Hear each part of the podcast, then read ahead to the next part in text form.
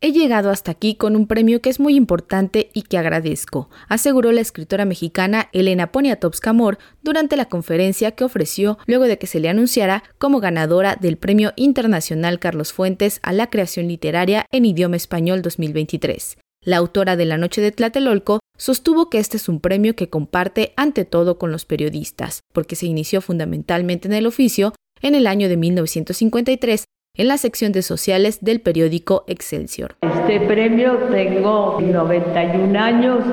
es como dicen el cierre de un collar o el cierre de una pues de una vida muy fructífera, muy feliz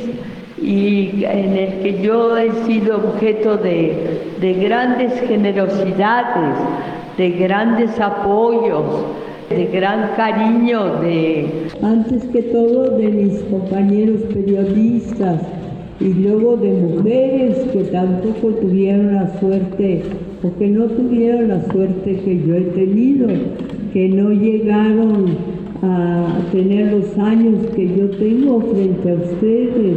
Este premio refirió que se une a una cauda de mujeres que han destacado por su trabajo en la literatura y el periodismo, ya que aportan nuevas formas de escritura creativa. También compartió algunas anécdotas sobre Carlos Fuentes, a quien le recordó como un hombre que todo quería saber y que logró la novela La región más transparente, una obra realmente importante. De igual manera, evocó la amistad que Fuentes sostuvo con Alfonso Reyes y Octavio Paz, a quienes consideraba sus maestros, y señaló que el autor de Aura tenía una gran pasión por la escritura. Y Carlos hizo de veras una absoluta de una carrera pues meteórica, deslumbrante, con una repercusión enorme entre los jóvenes y con una evolución también en él muy grande, porque ya no, ya escribía todos los días, era como, y escribía con el sol, un solo dedo que se le deformó con la mano derecha, el dedo izquierdo ya lo tenía, el dedo, el primer dedo ya lo tenía completamente chueco, pero de la pasión que puso fue enorme. La autora de Lilus Kikus dijo estar en contra de que se dispersen las obras de los grandes escritores, así que a pesar de recibir ofertas de universidades como Princeton y Stanford, la decisión sobre su acervo es que éste permanezca en México. A mí lo que sí me dolió es que todos los acervos de los mexicanos se van a las universidades norteamericanas. Hace muchos años los historiadores,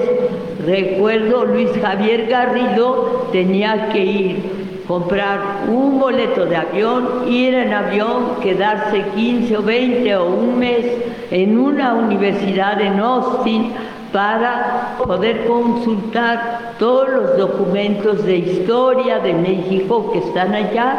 Entonces sí creo que entre más se quede en México lo que se considera valioso, pues de un periodista, de un escritor, de quien sea, es muy importante, que no se dispersen como se han dispersado hasta ahora las obras de los grandes escritores.